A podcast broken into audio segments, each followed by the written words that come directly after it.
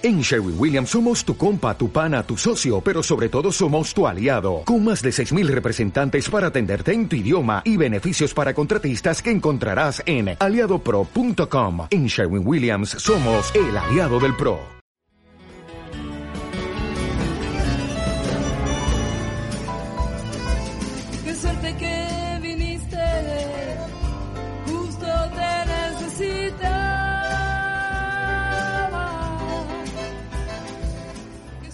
Hola, buenas noches. Retomando Radio Pandemia Necochea.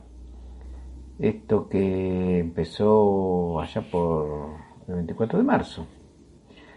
Y bueno, a veces cuesta hacerlo, a veces no hay material, lo encuentro, a veces tengo otros compromisos y no llego, pero bueno, cada tanto.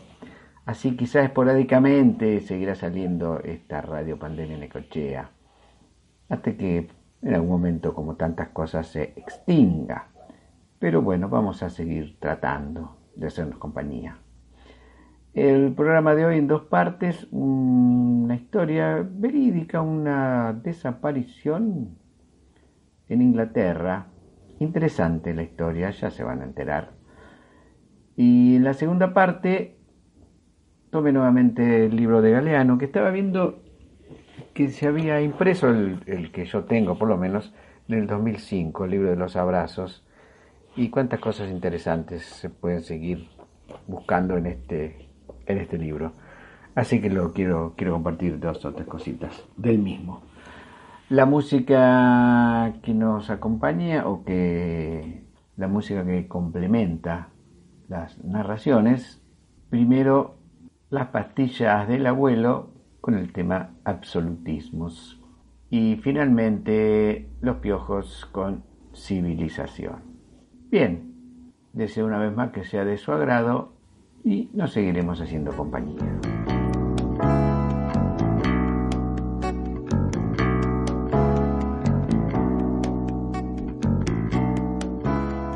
El caso de la violinista de Kensington. Gracia Lezama de Morton era una violinista argentina de 40 años, radicada desde 1987 en Londres. Según la cámara de seguridad del hall del edificio, salió de su departamento del barrio Kensington a las 8.40 de la mañana del 12 de noviembre de 1998. Las imágenes muestran a aquella mujer de baja estatura y melena rubia junto a su hija, María Celeste, de cuatro años. Otra cámara las registró al subir a un Rover 416 de color verde. Y a los pocos minutos, luego de dejar a la niña en un jardín de infantes de Oxford Gardens, enfiló hacia el barrio de Holland Park, en donde, alrededor de las 9.30, estacionó frente a una lujosa residencia. Allí vivía su ex marido, Jonathan Morton, un acaudalado arquitecto de 60 años de quien se había separado en febrero. De acuerdo con la declaración de Morton, hablaron del divorcio que tenían en trámite y sobre la educación de la pequeña María Celeste. Gracia se habría retirado a las 10.30. Eso, claro, es solo una suposición, puesto que nunca más se la volvió a ver con vida, aunque tampoco fue hallado su cadáver. Era como si se la hubiera tragado la tierra. Es decir, se había convertido en una desaparecida y en su caso, por ser nada menos que hija de Hugo Ezequiel Lezama, un conspicuo colaborador civil de la última dictadura militar argentina, no deja de ser una extraña paradoja del destino. En agosto de 1948, la revista Anales invitó a Buenos Aires al poeta español Juan Ramón Jiménez. Su llegada provocó gritos de alegría por parte de sus admiradores y algunos poetas locales. Entre ellos, un joven rubicundo, extremadamente alto y, algo obeso, no era otro que Lezama. El campo de la poética fue para su alma veinteañera un eficaz atajo para sobrellevar la aversión que le causaba el gobierno de Perón. Ya por entonces tenía una cosmovisión ultraliberal, anglófica y profundamente antiperonista. Un cuarto de siglo después, su fervor por los versos alejandrinos solo era un recuerdo. En cambio, conservaba intacta su ideología. En esos días se había topado con una suerte de espíritu gemelo, con el que mantenía un respetuoso intercambio intelectual. Se trataba del entonces contraalmirante Emilio Eduardo Macera. Su carácter entrador había fascinado al mismísimo Perón, quien en 1973 dio el visto bueno para su nombramiento como jefe máximo de la Armada.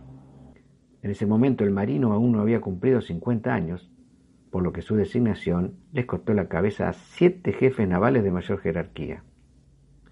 Ya se sabe que el negro, tal como le decían sus compañeros de promoción, sería a partir del 24 de marzo del 76 el dueño y señor de la ESMA, el campo de exterminio más importante del régimen y a la vez el laboratorio en el cual el almirante cero, tal como lo llamaban sus subordinados, incubaría su ensoñación política con mano de obra esclava. Para Hugo Ezequiel, aquel hombre era simplemente Emilio, y durante ese lapso fue su confidente, el redactor de sus discursos y también uno de los arquitectos del Partido para la Democracia Social, el espacio a través del cual el marino pretendía perpetuarse en el poder una vez concluida la dictadura. En ese contexto, el 1 de agosto de 1978, salió a la calle el primer número del diario Convicción. Su director no fue otro que Lezama. Como periodista ya había dirigido los semanarios Atlántida y El Hogar, y le impuso al diario un estilo no exento de cierta extravagancia.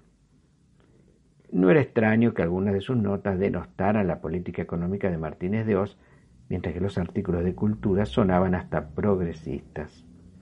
De hecho, Lezama había convocado a redactores con ese perfil. En cambio, no se sabía que algunos de los textos allí publicados fueron escritos por cautivos en las mazmorras de la ESMA. Otros secuestrados por el terrorismo de Estado eran conducidos cada madrugada por sus verdugos a un enorme galpón de la calle Hornos al 200, en donde funcionaba la redacción y los talleres del diario, para cumplir tareas de diseño e impresión. De ello, claro, Lezama tenía pleno conocimiento. En esa época, Gracia, su hija, tenía 20 años y vivía junto con sus tres hermanos, dos mujeres y un varón, en un departamento sobre la Avenida del Libertador que resultaba surrealista. En el living, entre reproducciones del Renacimiento y telas originales de pintores argentinos, tal vez rapiñadas por un grupo de tareas en algún operativo, resaltaba un enorme cuadro de la fragata Sarmiento, en los rincones o sobre la mesita ratona solían estar las armas de la custodia. En medio de semejante escenografía, la esposa de Hugo Ezequiel, doña Gloria, servía café a los ocasionales invitados, gente de la cultura y criminales de lesa humanidad. El dueño de casa acostumbraba departir con ellos hasta altas horas de la noche.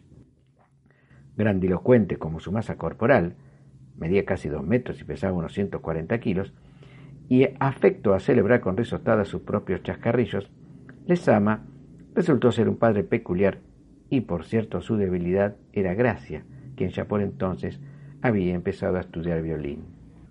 Tras la guerra de Malvinas vendría la debacle familiar. El proyecto político del almirante y por añadidura el diario Convicción se fueron a pique, como la situación económica de los Lezama y el retorno a la democracia convirtió a Hugo Ezequiel en un cadáver social. Tanto es así que se ganaría la vida a duras penas oficiando en ocasiones como ghostwriter para algunas editoriales o escritor fantasma. A mediados de los 80, Constanza, la mayor de sus hijas, viajaría a Londres en busca de mejores horizontes. Allí contrajo matrimonio con el director de la Orquesta Filarmónica, Peter Thomas. A principios del 87, Gracia también fue a la capital del Reino Unido tenía el propósito de perfeccionar con Peter sus estudios de violín. Este no tardó en presentarle a un amigo suyo. Se trataba del millonario Jonathan. El casamiento entre ellos fue unos meses después y sería un bálsamo para el alicaído ánimo de Hugo Ezequiel, a quien una enfermedad cardiovascular llevaría a la tumba en 1991. En los días posteriores a la desaparición de su hermana, Constanza recorrió hospitales, pegó afiches con la foto de Gracia y no perdió detalle alguno de la pesquisa policial iniciada por los Colonchá. Los investigadores descartaron de plano la posibilidad de un ataque de amnesia o una fuga histérica, dado que su cuenta bancaria estaba intacta y tampoco usó la tarjeta de crédito. Además, el rover verde seguía estacionado en la casa de la calle de Morton, quien insistía en que su ex esposa se había ido de la residencia una hora después de su llegada. Lo cierto es que en los últimos años la convivencia entre ellos no había sido un lecho de rosas. Sucede que ese hombre, algo excéntrico, que solía definirse marxista y amante de Mozart, no era fácil de tratar. Las desavenencias de la pareja comenzaron tras el nacimiento de María Celeste y se agravarían con el correr del tiempo. Pero en los últimos meses, un hecho sacaría a Morton de sus casillas. Haber depositado a nombre de Gracia una herencia de 750.000 libras esterlinas, un millón de dólares de esa época, de los cuales ella, luego de la separación, utilizó 450.000 para comprar el departamento de Kensington. A ello se le sumó la animosidad de Jonathan por el noviazgo que su ex esposa había iniciado con un broker llamado James. No obstante, el magnate ahora se mostraba apesadumbrado por la suerte de Gracia. Tan apesadumbrado que ni siquiera atinaba a contestar las llamadas de Constanza y su madre, Gloria, que había llegado a Londres una vez enterada de lo que había ocurrido con su otra hija. Ambas ya no tenían ninguna duda de que ella estaba muerta. La policía tampoco, y puso a Morton bajo la lupa de la investigación. Tanto es así que el 26 de febrero de 1999, a casi 15 meses de que Gracia fuera vista por última vez, el Scotland Yard detuvo al arquitecto e hizo excavaciones en el jardín de su residencia. Los resultados fueron nulos el tipo fue liberado bajo fianza. En el 2005 Morton planeaba declarar fallecida a Gracia. Las leyes británicas estipulan que en estos casos tienen que transcurrir siete años. Lo hacía con la idea de recuperar las 350.000 libras esterlinas inhibidas en su cuenta. Pero una poderosa razón le impidió concretar ese trámite. Su arresto. En agosto de aquel año fue llevado a juicio. Entonces se dio por probado que durante la mañana de ese 12 de noviembre él asesinó a la violinista en la casona de Holland Park y fue condenado a siete años de cárcel. El cuerpo de la víctima jamás fue hallado y Gracia, la hija de quien había sido cómplice del exterminador de la ESMA, aún sigue desaparecida.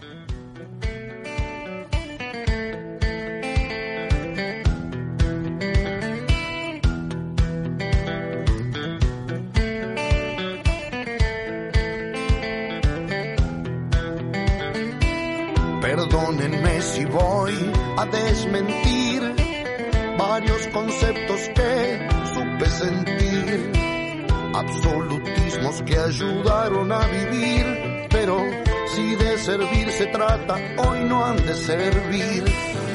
La gran verdad es no hay verdad, sino verdades.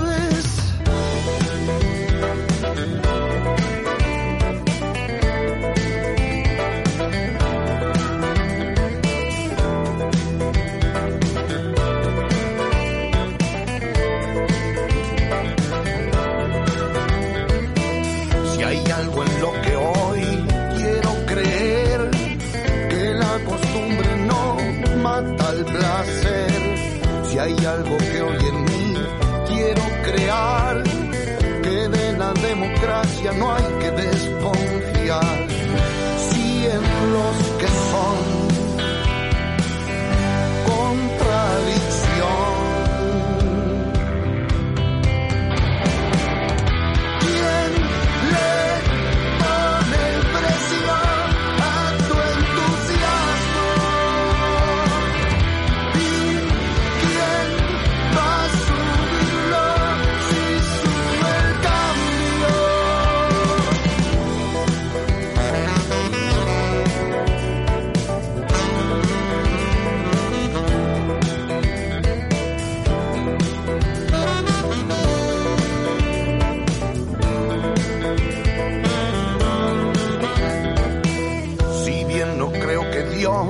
Sea un Señor, si Dios es universo, yo creo en Dios. No me conforma ya acercarme a la victoria, pero mi esencia no me impide ver mi historia. Al menos hoy es lo que soy.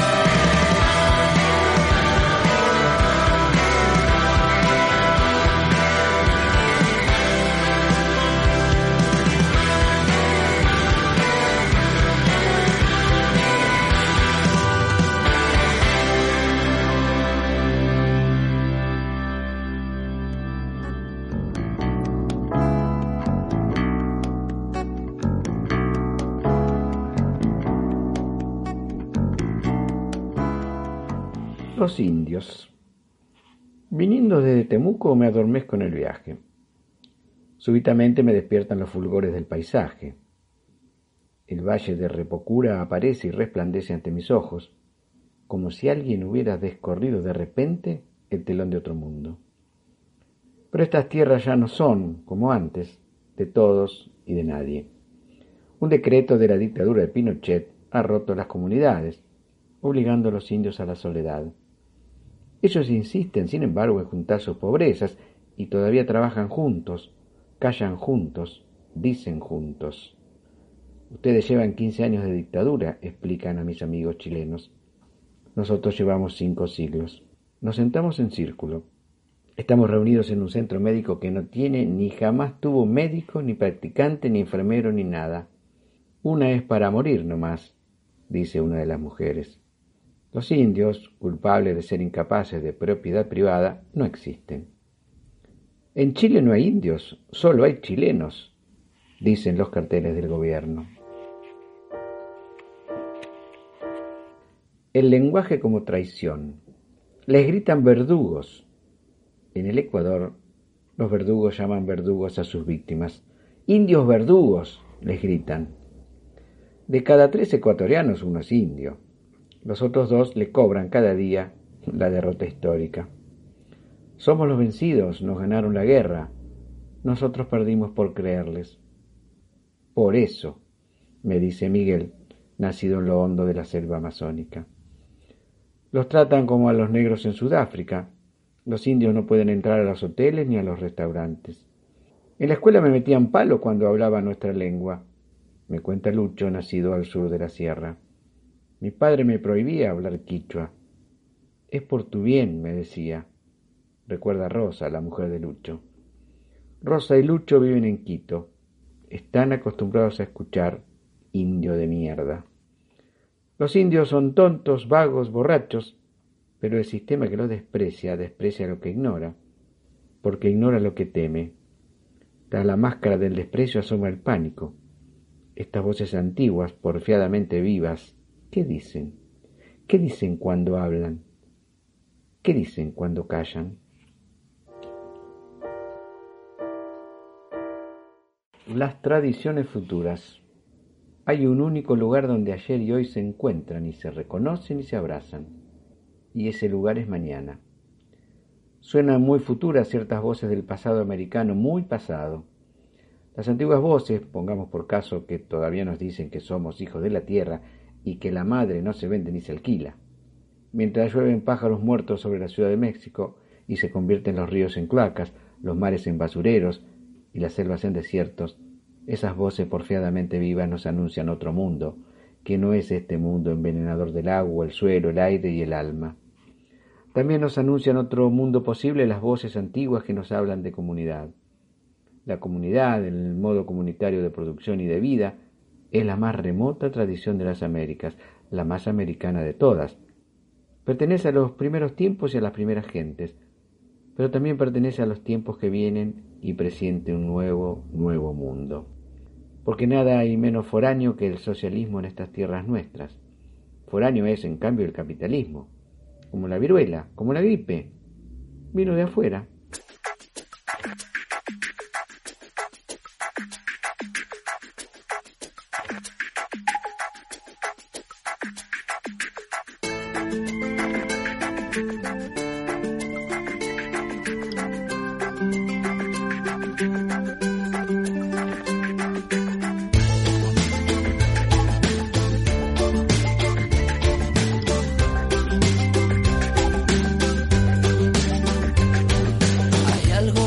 sonando, seguro que ya lo oías. La tierra está vibrando con distinta melodía. Ni dioses locos de furia, ni demonios vengativos, ni naves extraterrestres, ni algún cometa perdido. La historia es mucho más clara y tiene también sentido. La tierra se está quitando de encima al peor enemigo. Vienen los cuatro jinetes cabalgando, vienen digo, agua, tierra, fuego y aire, vienen de tu propio ombligo.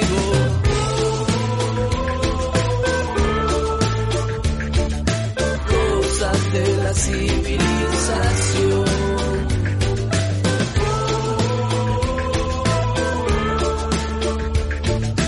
Cosas de la civilización.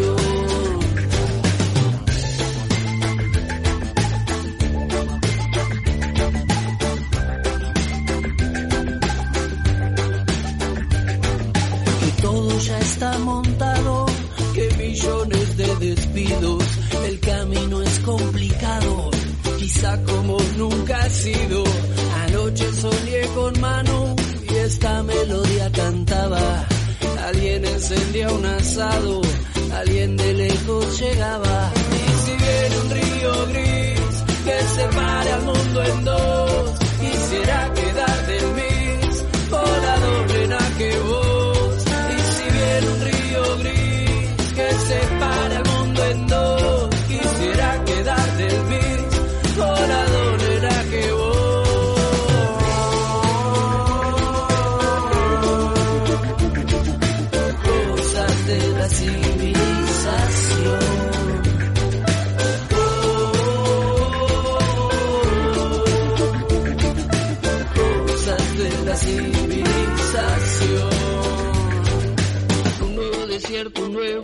granizo, ¿saben quién lo hizo?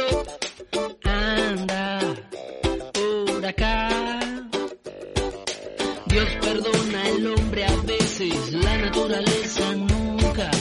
Anda por acá, por acá, por acá. No te olvides del mamón, que no terminó el vermú. No te olvides del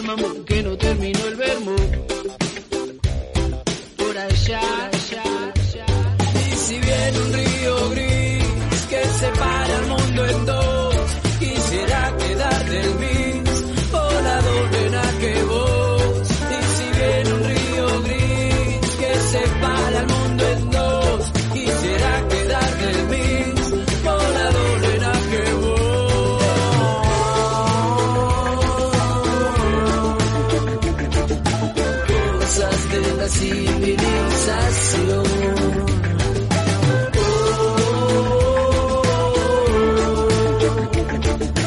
Cosas de la civilización.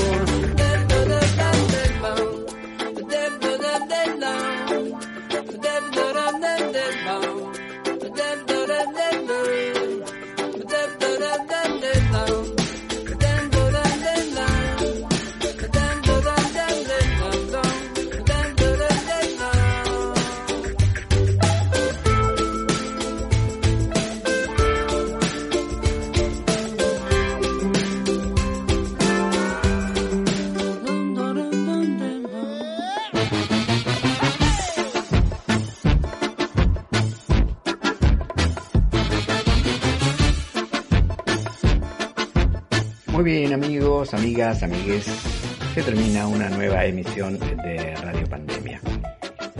No llores, cariño, que pronto ya vuelvo. Eh, de todo corazón, deseo que haya sido de su agrado y nos encontraremos a la brevedad. Adiós, adiós, adiós.